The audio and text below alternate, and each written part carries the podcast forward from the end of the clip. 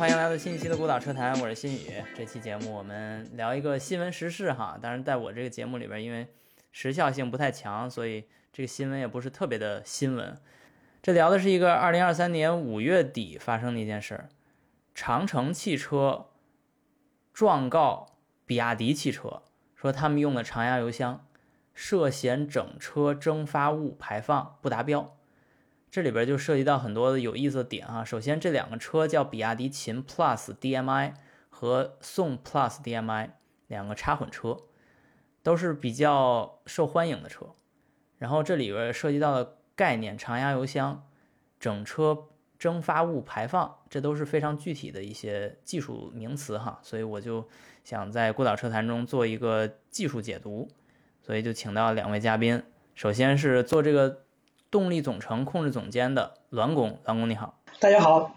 嗯，栾工在不同的工作岗位上啊，之前做过发动机标定，然后后来又参与到了这个插混车的动力总成的开发，是吧？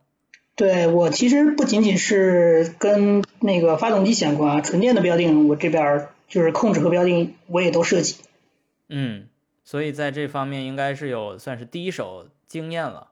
也是非常非常具体的第一手经验，OK。然后另一位嘉宾是我们老朋友哈，冯金钊，金钊你好。啊，各位听众大家好。对这期节目，我们邀请两位嘉宾，就想聊一下具体这件事儿哈，到底是背景是怎样的，有怎样的技术背景，怎样的技术法规要求，然后以及我们能从这件事儿上看到的一些目前中国电动车插混车的现状，还有今后未来可能发生的一些新的变化哈。首先，我们先具体的聊一下这里面涉及到的几个技术名词都是什么东西。呃，蒸发排放，在我理解哈，因为我在呃汽车工程师的这几年没有做动力系统啊，但是我在历史上看到一些相关的一些案例哈。从一九七一年，在美国环保局 EPA，他那儿开始第一次立法去规范这件事儿，因为当时有一些呃现象，比如说在加州那边就有那种光化学烟雾嘛。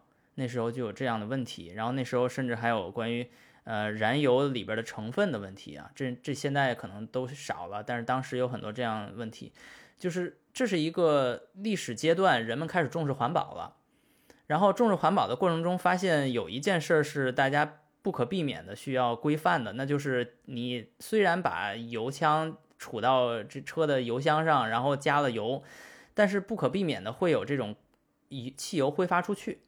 哎，这是一个特别简单的逻辑啊，因为汽油就跟酒精一样，它挥发性很强，所以呢加到车里面之后，它不是一直那么老实待着，所以它就会挥发。但是挥发到空气中之后，它本身就是一种呃污染物，就是它并不是呃适合人们呼吸进去的一种化学成分。所以当时美国环保局先立法规范这件事儿，一九七一年啊，非常早。当时它规范的时候呢，给车企的两种建议，一种是直接上一个呃叫 ORVR，叫 Onboard Refueling Vapor Recovery 的一个装置，这个装置的中文名就叫车载加油蒸汽回收装置。这个装置呢，简单理解就是说，你虽然有油蒸出去、蒸发出去，但是呢，你不要让它进入大气，你要让它回收，呃，回收之后呢，再让这个。呃，油箱也好，发动机也好啊，把它烧掉啊，这就是它的一个目的。然后另一种装置呢，就是一个过渡阶段，就因为一九七一年你虽然立法规定了，但是当时还是有很多的车是不能装这个装置的，就是它这个车都已经生产出来了，或者已经规划好生产出来了，你想加这么一个新的零件是加不进去的。所以当时美国政府就提供了另一种可以直接加装到现有车上的一种设备。这种设备叫 Stage Two，叫二阶，叫第二阶段。但是这个第二阶段到底怎么工作的，我们今天不用去聊哈。但是最终的结果就是第二阶段和 ORVR 共同让美国车在七一年立法之后，一直到九四年过渡了一下，在这个过渡阶段中完成了汽油挥发的控制。这是我的一个理解哈。我把这个链接会放到 Show Note 里面。然后到九四年之后，刚才我说那个 ORVR 这个东西呢？就变成强制了。OK，九四年是什么年份呢？在我心目中，九四年就是 OBD 二标准化、规范化的前三年，因为九七年 OBD 二规范了嘛。这应该是汽车电子时代之前的一个产物。就是它是很早的一个机械时代的一个产物。一个叫碳罐的装置就引入了油路系统，然后就成为了那个捕获汽油的一个装置。我不知道呃，栾工你怎么看？是不是这么回事？对，就是罗工刚才说的那个叫 ORVR 的装置，其实就是碳罐，就是它是在油箱上面开了一个管路，一个管路会经过这个碳罐，然后再通大气。这样的话，你加的油的过程中的这个油蒸气就会被这个碳罐所吸附，这样的话排到大气中的那个油蒸气就会就会减少，它会被碳罐吸附。然后，如果在在发动机运行的过程中，然后发动机呃会制造一些工况，然后把外界的大气通过这个碳罐。通到碳罐里面，然后把里面的油蒸气再吸到碳呃吸到发动机里面烧掉，这个叫碳罐的清洗。这个装置就是为了防止我们油箱中的油挥发到大气中，或者说是减少它呃挥发到大气中的这个量。嗯，所以这是一个在我们现在说的插混车出现之前很久之前就存在的一个部件。呃，对，从一九九四年以后。基本上车都会有这个东西，咱们国内是从两千年普及电喷的，那我觉得我们国家存在这个东西应该也是在两千年之后了，我觉得。嗯，那但是至少我们在这个事件出现之前很早之前，啊这件事儿就已经得到了中国立法的重视，它并不是一个突发的事件。嗯，对。嗯，那咱们就具体说一下这个东西是怎么检测的，比如说，呃，车已经生产出来卖到市场上了，那难道他们是抽检？已经上路的车吗？还是说在车合法上市之前，他们会进行一个统一的测试呢？呃，在国内车你要上市上公告的话，你必须是经过这个呃法规的这个验证的，就是说你要去做公告做这些实验来证明你过了的。呃，不会，他们不会说从市场上去抽检这个车，就是说你上市之前你这个法规你必须得通过了，你才能上市。那就是说，咱们就比较呃 友善的猜测哈。就哪怕现在长城去状告比亚迪，呃，咱们也可以有百分之百的自信说，比亚迪这两款车其实是上公告之前做过这个测试的，是吧？呃，我能说的是，它一定是做过公告的，否则它上不了市。没问题，OK，那就是咱们就这么说，在它上市之前做公告，它具体做公告的步骤是什么？你能介绍一下吗？呃，做公告的话会有常温排放和 OPT 以及一些以及一些能耗的相关的测试。嗯，对，咱们就先聊一下跟这个直接相关的蒸发排放是怎么测的。我简要介绍一下啊，这个蒸发排放呢分为三个部分，第一个是预处理部分，第二个是高温行驶部分，然后第三部分是排放测试。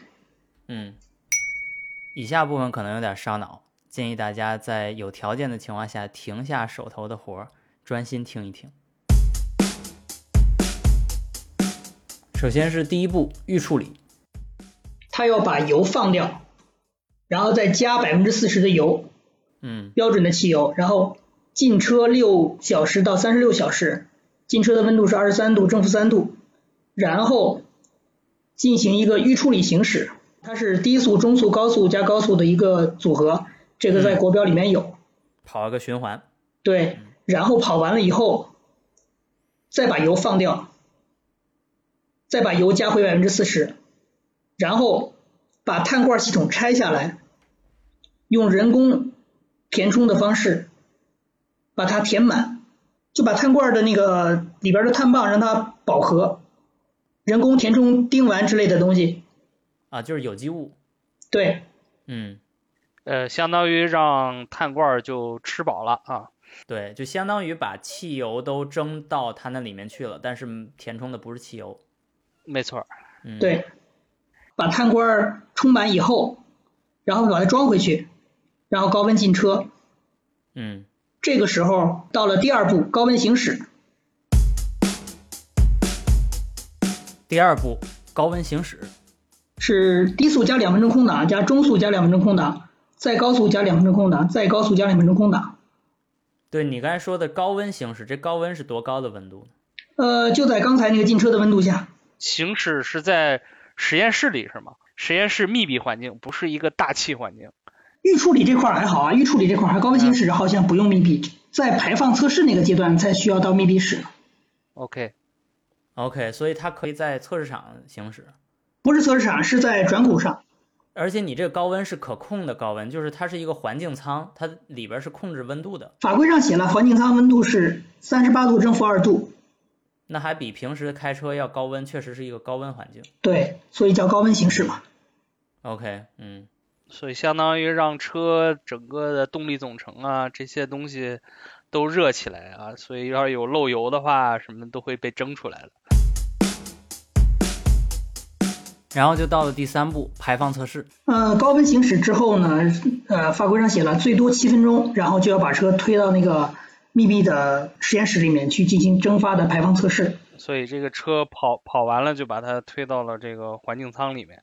然后那个这个环境舱会经过热浸热浸实验，呃，大概是两天左右吧。然后，对。会测这个蒸出来的，就是整车挥发出来的有机物，包括你的汽油，包括了你的车上的橡胶件加起来的所有的这种呃有机物的东西，都会被记录测量。所以这个蒸发排放测试不仅仅是测燃油的蒸发，而是整个车辆上所有能挥发的部件总的碳氢挥发物呃测出来的这么一个。值或者一个质量，对吧？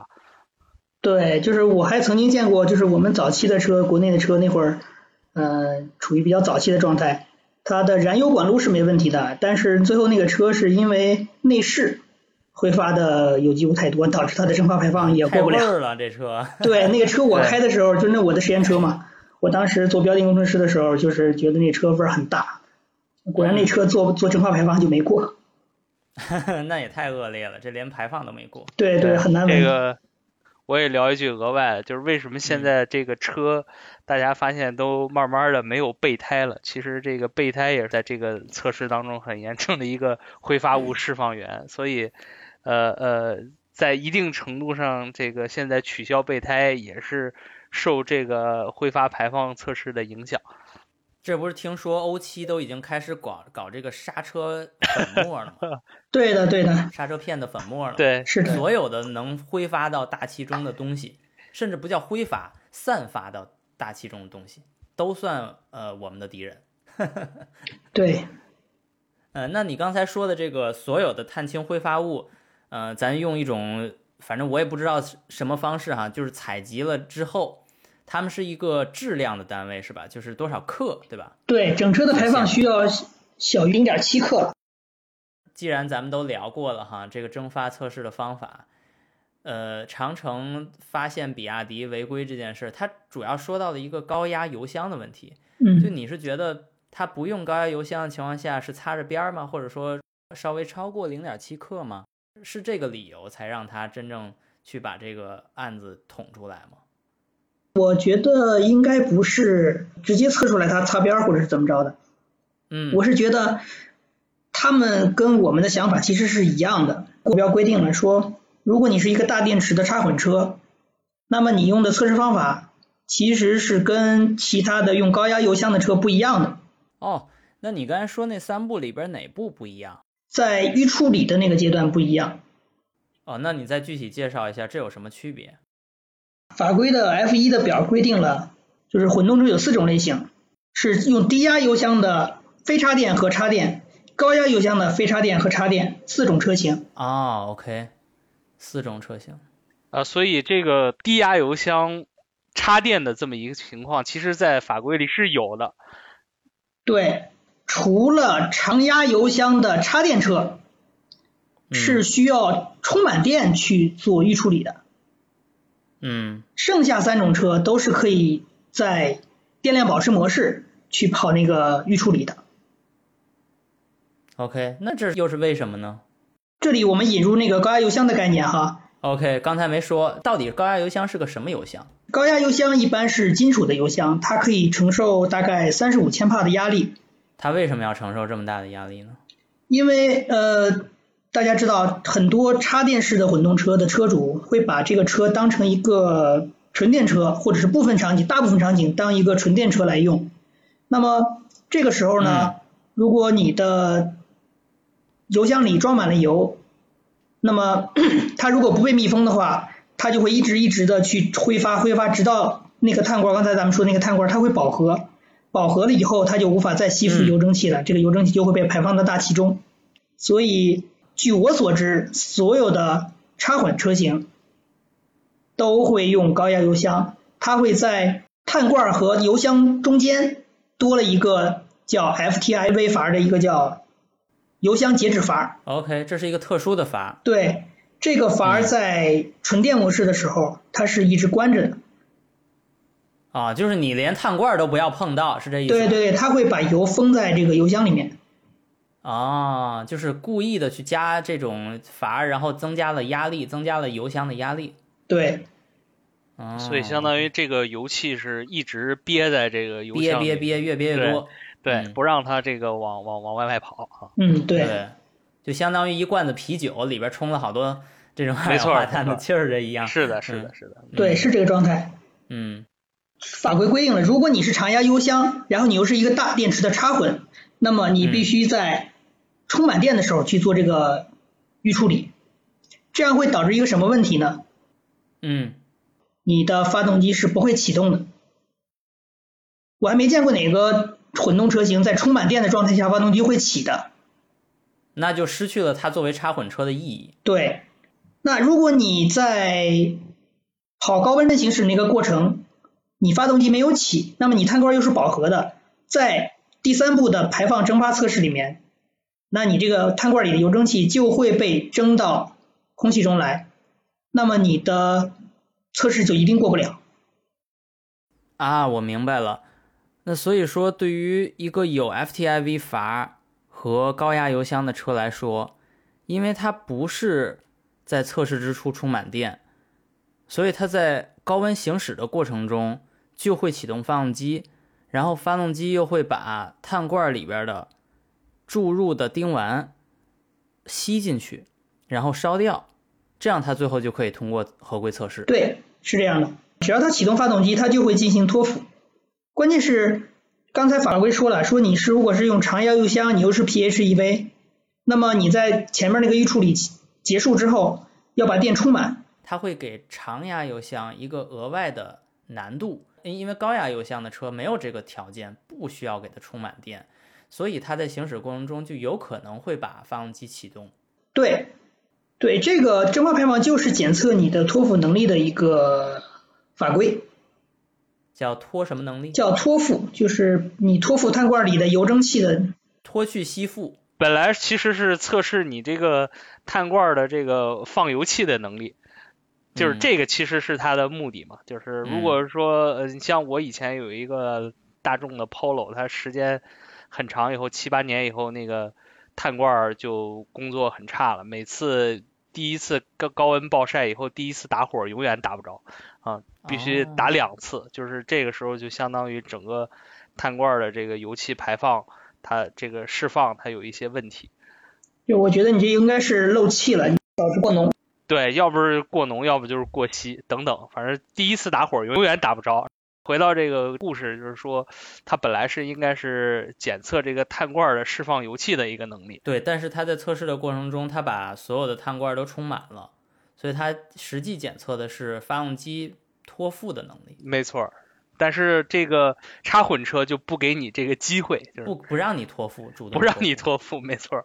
哈哈哈哈，咱们可可不可以这么说？就是国家的这个规则在建立的过程中，就已经你从善意的角度啊，叫考虑了 worst case scenario，考虑了最差工况；但是从恶意的角度，就是故意制造了困难，让常压油箱的插混车过不了法规，可不可以这么理解？嗯，我觉得他是考虑了这种这种做插混车这种工况。你确实有可能你一直用纯电开，你也不用油。但是如果你不把油蒸气封闭在油箱里的话，那你不用这种高压油箱，那么你就要证明你不不用这种方法也能过，我就让你不起发动机也能过，我就要求你这么干。在我看来，就是他几乎虽然在法规上允许你这么做，但实际上他最后会让你过不了法规，然后你就不能这么做。对对，那反过来说，有没有这个真正的技术让他用这个长压油箱也能过这个测试呢？嗯，如果你能知道你碳罐的饱和度，就是你能监测你碳罐的浓度，你就能用一种更高级的传感器去省你那个油箱升级和 FTIV 阀的钱。对，但是我觉得这种传传感器应该很贵啊。没有这样的传感器。大陆说他们有，我知道有这么个东西，但是我从来没有见过车上用的。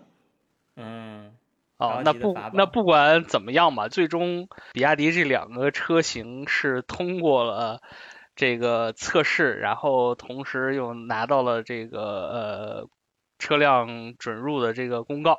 除了这个蒸发排放法规以外，肯定还有其他的法规测试，就是你不能这个车只是过了蒸发法规就上市了。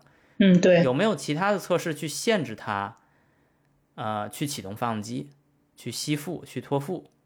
法规没有明确的规定说，嗯，你你不能怎么什么时候启发动机。但是我要说，如果你在充满电百分之百的时候能启动发动机，那么你的纯电续航里程这个这个测试你就没法做。那就是另一个要求了，就纯电续航里程又需要有一个数字。对。一般对于插混车来说，纯电续航里程肯定不能是零，要不然它就不是插混车，它就没有必要成为插混车。是呀。但是如果你一下就启动发动机，那就说明就变成零了，对吧？纯电你想让它纯电，然后它又不纯电。就是这么说，就同一辆车，如果你要想要过蒸发排放，然后你又是常压油箱，那么你在百分之百电的时候，你必须要启动发动机。嗯。来跑那个热机循环，否则你的碳罐就脱负不掉。哎，对，这里我我我我问一个问题了，我这个做这个呃纯电续航里程测试的时候，碳罐没有被充满吧？嗯，没有要求，没有任何规定。OK，那所以就是说，那除非这个车就像刚咱刚才聊的，他知道他自己在做排放测试或者做这个纯电测试，如果让车它自己能意识到。这两种测这个测试的区别就是，它需要检测这个碳罐里的饱和度。呃，怎么讲呢？这个工况对于用了高压油箱的车根本不需要考虑，因为你自己有一个有一个自己设定的那个起发动机的点，你就你就充满电跑就行了，你什么都不用管。嗯。但是如果你是用监测的方式来判断碳罐浓度，我不管它是用预估还是用实测的方式来。判断碳罐浓度的话，那么那它这个车在做纯电续航里程的时候就会有不确定性存在，因为不知道这个车是放了两天还是放了三天以后再去做的这个实验。我有可能把它充满电，我就做了；我可能放了三天，这这车三天没动，然后我又给它充满电再去做，有可能它跑的时候它就起来了。如果它能监测碳罐浓度的话，对，那你的纯电续航里程你就不好做了。对，所以从纯电续航里程这个更。对于消费者来说，更重要的一个指标，他们不希望一会儿五公里，一会儿五十公里，他希望一个比较稳定的、确定的值。这个应该必须是确定值，应该每次跟每次去做都都应该是一样的。你说是对消费者很重要，还是对车企很重要，还是对法规很重要？对法规很重要。一致性嘛？对，一致性。一致性的要求。就是你同一个车，你不能今天测这这个纯电续航里程，我在三十公里的时候起了，明天测的时候在五十公里的时候起的发动机。我我理解，按照这个国家一致性质量的要求，获得这个呃公告认可的车，你你其实你去做这个续航里程认证，我理解那个值是一个最小值，就是说你认证五十一公里，那任何的一个一辆一辆新车，它都应该达到五十一公里，而不是一会儿五十一，一会儿三十的这么一个状态。那这个你的车辆的一致性就产生了问题。OK，我我觉得这也都很合理，尤其是当我们考虑到中国非常重视纯电或者插混这块的性能来说的。之前补贴都是按照纯电续航里程的长度来补贴的，甚至你放一个小电池都是被不鼓励的，因为你小电池的续航里程是低的。然后如果你放一个大电池，你足够长，你。就可以得到一定的补贴，那这些肯定都是需要有一个一致性在背后背书的，否则你一会儿长一会儿短，那是明显的作弊。对，然后我觉得从用户的角度来说，是不是也不能被接受？我我开着我的车，然后我还不知道开着开着不知道怎么回事，我发动机就着了。为什么着我不知道，因为它跟我设定的那个那个点不一样，它跟我之前那个点不一样，它为什么着了？然后过会儿它灭了，它为什么又灭了？这算一个投诉项了。如果我是这样的消费者的话，我我肯定会投诉的。我觉得这是一个比较我肯定也会可以理解的投诉项。嗯，对，因为它不符合人的预期。对，嗯对，这这几天那个抖音上啊、有有一些呃用户就说这个车偷偷的自己就更新了，然后呃更新完了以后就 无缘无故发动机就启动了啊，也不知道为什么。你的你看的抖音是关于这两个车吗？秦 Plus DMI 和宋 Plus DMI 吗？呃，具体涉及哪个车型我不清楚，但是就是有比亚迪的用户反映说，哎，经过 OTA 以后，发现这个车发动机就会哎自己就会启动一下。OK OK，那看来还是跟这个排放测试是有点关系。但是在我理解啊，在我在我理解，它 OTA 这个东西它没有什么用，为什么呢？因为你在做排放测试的时候，你那个碳罐是被人为充满的，嗯你根本无法预估你的你你的车里的碳罐是不是满的，啊、它还是无除非你有传传感器。嗯，除非有传感器，但是不可能有这个传感器，因为太贵了，或者这就根本就是市对面上没有这种传感器。OK，我可以理解，就是这是一个不能叫法规的漏洞，这就是一个目前法规的现实，就是你不应该有这样的手段。虽然它提供这样的选项，但是这不是你应该用的手段。应该用的手段很简单，就是跟大家一起做 FTIV 阀加高压油箱，这就是大家该做的事情。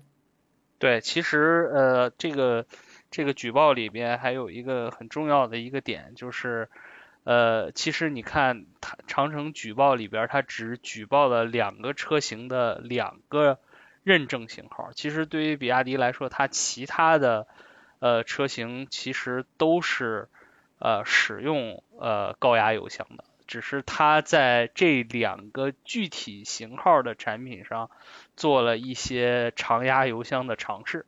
嗯，那尝试这个词非常好。那今朝，你觉得他为什么要这样尝试呢？可能我如果我们从好的地方想，就是它呃可能比亚迪也是希望通过使用长压油箱来降低整车的成本，去满足呃法规的要求。嗯我觉得这个可能是更多是呃主机厂的一个初衷。嗯，降低成本这件事，啊特斯拉做的非常到位，然后比亚迪也做的非常到位。对，而且至于它为什么说它是一个尝试，它也只仅仅是用了两个呃车辆的型号去呃实验这个事情。嗯，探一嗯探底。我相信他他在做这个测试的时候，结果一定是通过的啊。只是呃，只是我们就是以一个正常的工程逻辑说，呃呃，这个可能它大概率是通不过，但我相信人家一定是通过的，而且这个可能也是有一些真正的技术在哎，这个就让我莫名其妙的想到了 F 一和赛车哈，嗯。关于规则的深度解读，以至于找到规则的漏洞这件事儿，在赛车行业是年年有，天天有，大家这就是工程师的日常，这是工程师的工作的一部分。但是在乘用车界，好像还没有发生过这样恶劣的，或者说这样典型的，呃，一种案例，就是把规则解读到一个呃找漏洞的这个地步。OK，那那我们换一个角度啊，去理解一下，就是现在大电池插混这件事，在中国算是一个比较特立独行的一种车型存在。之前跟金钊也聊过世界车的这件事，就是如果现在要开发一辆世界车，就会发现很难，因为中国市场流行的这种大电池插混，在其他国家并没有那么流行。这件事儿，我想先问问金章啊，你怎么看这个问题？为什么中国在推大电池插混？这个也是一个特别有意思的话题。其实这个问题，呃，我们这个公司的外国同事们也经常问，你们中国的这个插混到底它的这个到底它的区别在哪里？为什么它跟我们不一样？其实针对这个问题，我就总结了两句话，就是呃。除了中国以外，全世界其他地区的插混都是呃大发动机、小电池啊、它更多的是以这个呃性能去考虑，而中国的插混它的特殊点在于它是小发动机、大电池，更多的时候你是以一个纯电的状态去获得一个更长的续续航，所以它的出发点就与其他国家的这个插混上面有一个重大的技术差异。嗯，这是一个第一点。呃，没错，这个这个东西的背景在于咱们国家与世界其他国家对于新能源车的这个定义本身就不一样。呃，在其他国家其实只有两种车，就是呃内燃机车和纯电动车，呃作为这个呃新旧动力形式转换的这么一个呃定义吧。但是在咱们国家，呃呃符合条件的大电池的插电混合动力车也被列为了新能源车，所以在政策的制定上面，就是确定了大电池插混，呃，等同于纯电的这么一个呃这么一个政策地位吧。对，就是比如说，比亚迪从二零二一年开始宣布不造纯油车，但是它也没宣布过纯电化，也就是说，这里边有很大一部分销量是插混。呃，其实我们从今年的数据来看，大约在五十比五十，就是说，虽然比比亚迪已经不再制造纯燃油的车，但是这个在其他国家它有一些理解的这个呃理解的差异，就是呃别的国家呃这个 PHEV 其实也算燃油车啊，它不算这个纯电车，但是在咱们国家都是新能源嘛，所以在比亚迪的真正的销量上面，基本上是一个。五十比五十的这么一个比例，我觉得也不能完全说其他国家认为插混是纯油车哈。就比如说在英国和欧洲，至少前两年是这样的形式，现在这两年可能稍微有一些风向的变化。就前两年因为也是纯电车实在太少了，所以在推插混的时候，呃，也会把它的。呃，二氧化碳排放，因为欧洲这边走的是二氧化碳排放的这个画的这个线嘛，它也会把二氧化碳排放画在一个非常非常非常低的一个数字，以至于低到什么程度呢？低到当你去算一个公司车，就因为这边有很多人是走这公司车来消费汽车的，按公司车的这个税率来消费的时候，它会把这种极低二氧化碳排放的车的呃税率比例放到非常非常低的状态，这时候你这个车哪怕是同等的柴油车价格就是标签价格的一倍，你最后会发现你只需要付出同等柴油车的价格的一半或者三分之一，就能够每月嗯给他那个税，就交那个税，这个英文叫 benefit in kind，叫这个福利税，就叫福利税。这个福利税它就特别低。那我我为什么知道这件事呢？因为之前我试驾过一个叫沃尔沃 V60 Polestar Engineer 的，那是一个很奇葩的产品。就是 Polestar Engineer 的，当时呃没卖过多少车哈，但是其中就有这个 V60 Polestar Engineer 的这个车，当时它卖六万多英镑，非常非常贵。同等的柴油车只有三万八，也就是说这六万多这英镑这车至少是它的一点五倍、一点六倍吧。呃，是应该是上一代 V60 的一个差。对，下一代也没有 V60 了。呃，就说当时我是觉得这个价格很疯狂。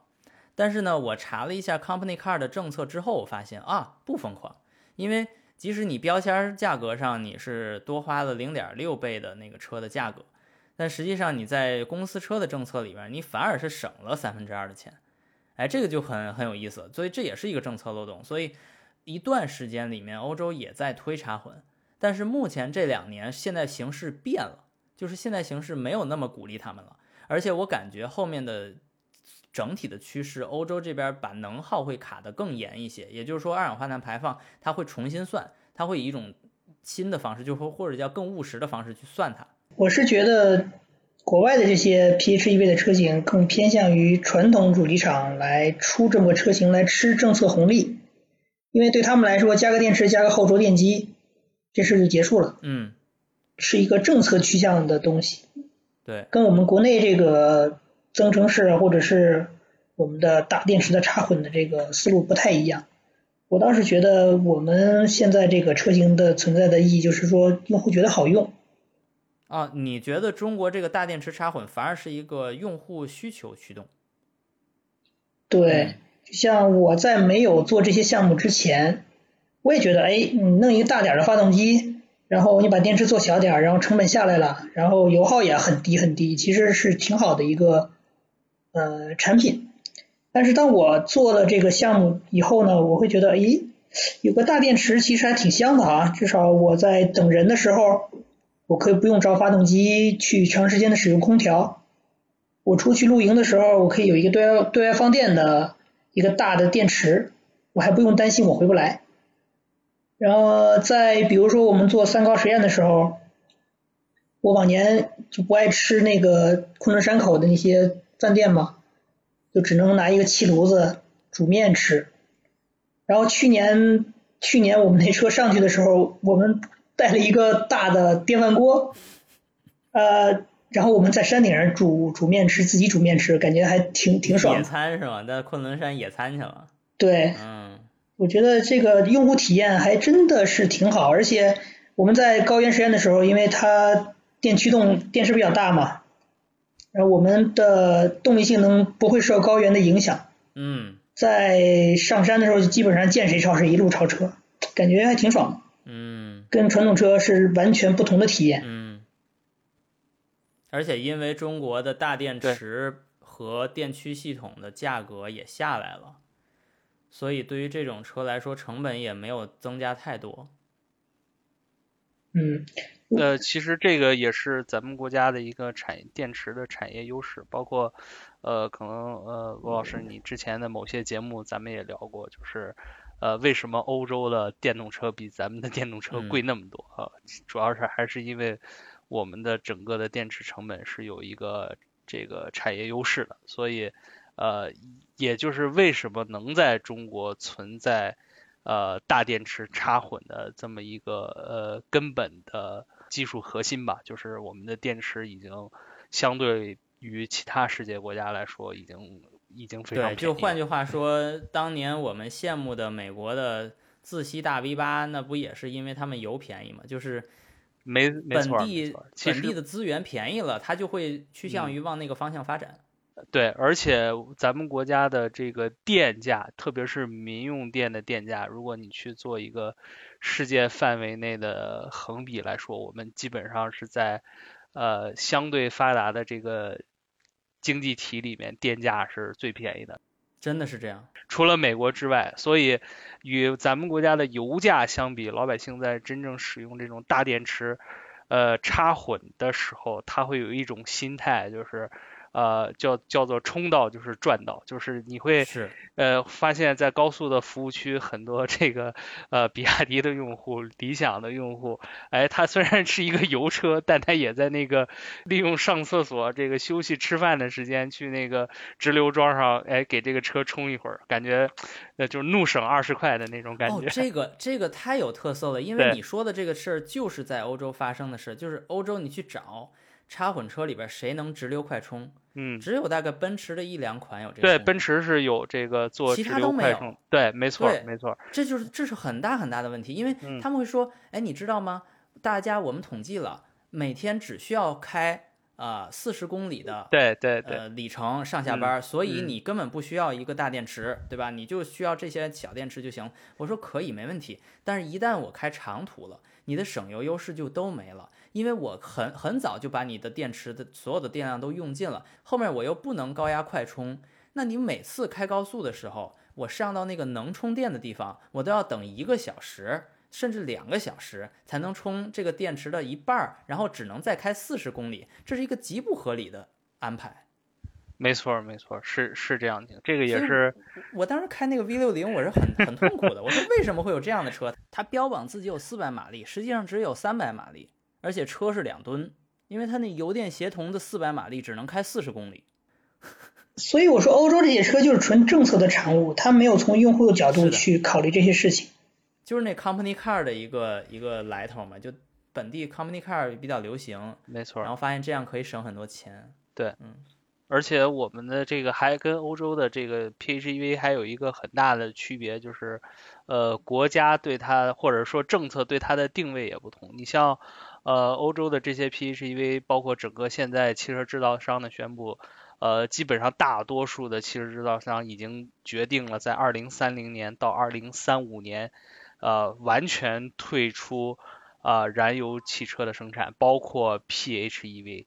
呃，但是根据咱们国家呃今特别是今年这个中国呃 EV 百人会的这个呃欧阳明高教授讲的，其实在咱们国家这个 PHEV 其实将呃长期存在，对，就是说包括二零三五年以后，这个这种动力形式依然有它存在的意义。那我就再问二位最后一个问题哈，刚才说了这些关于插混。蒸发排放的规则，然后插混的续航里程的稳定性，然后还有中国为什么推大电池插混这些问题，然后我就想问最后一个问题是，现在我在中国的大街上能看到的，因为我几个月以前也回了一趟国，有很多的大型的 SUV，比如说理想最典型的那些非常大的车，那个车的尺寸基本上已经到中国的停车的那个尺寸的上限了哈，就再大一点，那个停车网那个停车格都已经停不进去了。非常大，呃，还有很多大的 SUV，比如说蔚来 ES 八这种很大的 SUV，甚至还最近催生了一些新的纯电的或者插混的大的 S 呃 MPV，对吧？就是那种什么腾势 D 九那些车，这都是在其他世界上其他地方都看不到的车。呃，我就想问这个问题：这些车真的环保吗？或者这些车真的不该管管他们吗？因为他们的能耗很高啊，他们整个车很重很重的。风阻也很大，呃，其实你怎么看这个问题？其实你问的这个问题，国家已经提前考虑到了，所以也有这个目前，呃，据呃一些呃行业的消息来看，已经呃这个纯电或者新能源车的能耗标准，就像燃油车的油耗标准一样，其实国家已经相关的政策已经在。呃，制定当中了，目前是一个征求意见稿的状态，然后呃，大概在未来几年就会落地实施，然后呃，从目前征求意见稿的状态来看，呃，目前市面上百分之九十九的车型都通不过这个新的能耗要求。都是油老虎，相当于都是电老虎。没错，没错。现在是一个呃，因为这个，其实从市场用户的角度上来讲，呃，大家这个车都是喜大的，空间是吧？越大越好，车壳越大越好。啊。但是呃，从这个能耗经济性的角度，包括对基础设施建设的挑战来看，这些都是问题。因为你看现在的呃，我们造车新势力的车。它的这个车的宽度已经接近两米了啊，包括标配两米，标标配两米，两米是一个什么概念？其实你看，呃，欧洲的这些奔驰的、宝马的 S 级啊、七系，其实他们离两米都差的还好好远。我现在开五系，我现在开零九年的五系，那才一点七米啊，真的是你连 ET 五都都不如。没错，没错，所以所以说这个其实对整个道路基建也都是非常挑战的。像我前一段时间开了蔚来回老家去穿越一些老的小区的道路啊，就觉得好难啊，真的真的是啊。所以说整个这个车辆尺寸啊，包括整个能耗，国家也是看到了呃发展当中带来的一些问题，所以后边也会有相应的政政策来跟上，然后同时。呃，目前也有一个过渡期的呃呃状态在讨论啊，但是可以预期的是，就是在这个过渡期之后，如果按照现在的征求意见稿的标准去执行的话，基本上市面上百分之九十九的车，你基本上会看到他们会必须去做一个技术上的迭代，或者这个呃产品上的一个车型的换代，是他们是基本上不会。呃呃，在新的这个呃能耗政策上存活。那说到这儿，我就想到奔驰的那款是叫 EQXX 的那款车了哈，就是呃一箱电，对吧？能开个一千公里。虽然说这件事本身我没有那么推崇哈，但是他一直在强调的是，我们奔驰是懂如何节能的。那你觉得这件事会不会让我们现在在市场上普遍看衰的合资车又重新回到所谓第一梯队呢？就原来他们属于的位置呢？呃，我觉得这个对他们来说是个风口，是个机会，因为呃，在呃这个传统的能耗管理上面，他们依然存在一些呃技术和积累的优势吧。所以，如果在新的这个政策挑战下面，他们嗯应该还是有机会的。嗯，栾工怎么看？就是我觉得哈，就是文工刚才说的，从能耗的角度来考虑的话，我就认为电车其实不应该做 SUV。如果你要跑长途的话，电耗将是一个灾难一样的东西。哎，那那你说的这个倒是也有意思了，就是蔚来汽车最近在上轿车，然后小鹏一直也在做轿车，就是后面会不会是轿车的黄金时代又回来了呢？如果考虑能耗，对，如果像冯像冯工所说，如果真的考虑能耗的话，那么 SUV 是应该很难达到那个指标的。其实大家呃这几年在讨论一些呃新的车身形式，就是它这种车身形式可能会呃特别像一九七零年代的那种。举一个不恰当的例子，就是萨博九百那个车。萨博九百。对对，或者对对对对，没错没错，对。所以就是说，以后的车型会像一个呃，更会向这个空气动力学、空气阻力的这个方向去优化车。没错。车会变得更溜，然后你用纯电做轿车也不是特别合适，因为纯电这个电池它。它就算再压缩，它电池包也有一定高度，对这个车的呃空间啊、地台高度的挤压也是客观存在的，这个是无法消除的。在这个分布式电池车身到来之前，这个是很难改变的。那个太科幻了。对，那个这个这是一个很难改变的事实。所以说呃，可能说在我们刚才聊的那个。呃，能耗法规到来以后，其实市面上的车身形式会发生一个呃很大的变化。你会看到轿车和 SUV 的这么中间体的一种车型的出现。嗯。什么那个本田 Cross Tour。对现在的这种极氪零零幺啊，这种呃这种半高的这种掀背车，它会产生一个新的车身形式的变种。包括你看特斯拉那个呃今年公布的 Master Plan 三点零里面，包括这个它下一代的车型，它透露出来的那个呃就是照着车衣的那个那个形状，你看它就是一个这这种 cross 的感觉，然后非常的溜背，非常的圆润，对。大概基本上后面的车就会往这个方向去发展。OK OK，那这倒也是一个新的趋势啊。虽然未必我非要说喜欢它或不喜欢它，但是这是一个来自能耗法规的一个额外的呃效果，就是它对政策的驱动把车型给消失了，或者叫压低了它的流行程度。OK，非常感谢二位嘉宾参与本期节目的录制哈。这期节目我们聊内容还是比较多的。呃，最初我们想聊的呢是这个很有争议的这个两个车企之间的争斗，或者说一个车企告另一个车企的产品不合规的这个问题。然后呢，我们具体聊了一下汽油蒸发到底是怎么测的，然后为什么呃长城会告比亚迪，然后比亚迪又是做这件事它的目的又是什么？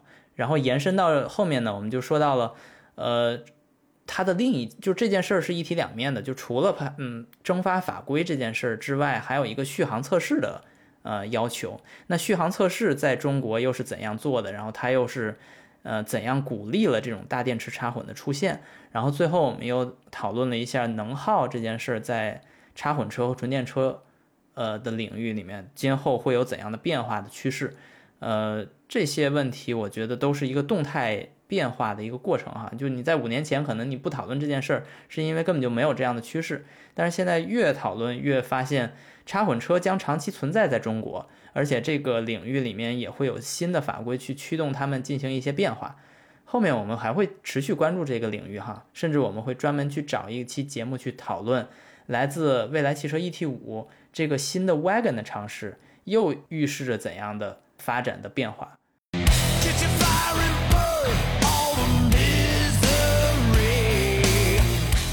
OK，感谢大家收听本期节目，我是罗新宇，我们下期节目再见，再见，啊，再见。